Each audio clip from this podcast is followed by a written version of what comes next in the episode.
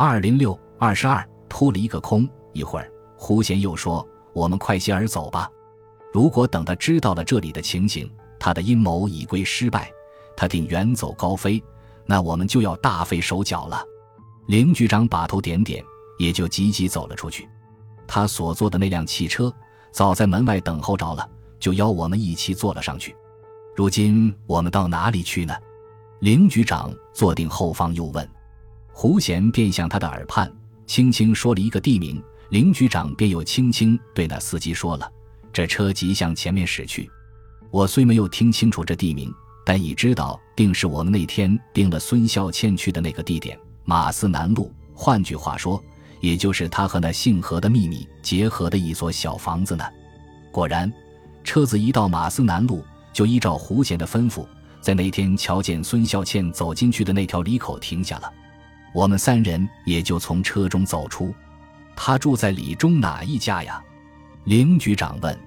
这个我早已打听清楚，你们跟了我来就是了。胡贤说。我们跟他走入里中。到了像似一个公寓的门前，忽停了足。他在门前约略打量了一回后，方又一马当先走了进去。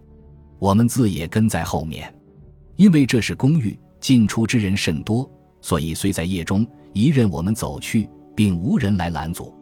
直至到了二层楼上十七号房间的门前，方有一个夜班查房走了来，询问我们道：“你们要访问什么人？”话刚说到这里，忽向林局长看了一眼。又欢呼起来，道：“呀，原来是局长吗？想不到你老人家会到这里来的。”林局长生怕给人听的似的，忙向他摇手说：“轻声些，你不是程程浩吗？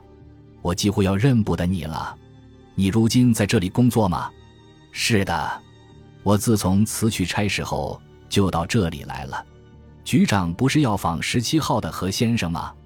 他此刻不在房中呢。”那么，他的那位女朋友今晚可来了没有？胡贤忙抢着问。哦，你是问的那位孙小姐吗？何先生今晚就是同她出去的，直到此刻还未见回来呢。于是林局长倒有点踌躇起来了。胡贤忙向他使了一个眼色，林局长便也会意，即说道：“也罢，原是他约我们来的，他既还不曾回来，你且开房门，让我们进去等一下吧。”那茶房自无话说，汲取钥匙开了房门，让我们走了进去，又给我们斟上一杯白开水，便管自走了。只是我们方向房中细细瞧看一下，却见一切布置都是十分富丽，倒好像置身在金屋之中了。我不禁笑道：“这姓何的，看来倒像是很有几个钱的呢。他正不必自己有钱，他有了这么一位女经理做密友，怎还会布置不出一间金屋来呀？”胡贤含笑说：“明是在点醒我了。”我又一眼看去，只见靠窗右面的壁上还悬挂着一张一男一女合拍的放大摄影。我只向上面略一瞧时，不觉脱口叫了一声：“呀，老友，你又看到了什么？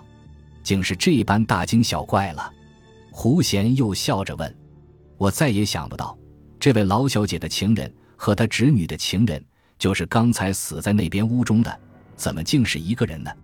我也老实说，哎，华生，你真是老实，连这点事都不曾明白，我却早已知道了。胡贤相似很可怜我的。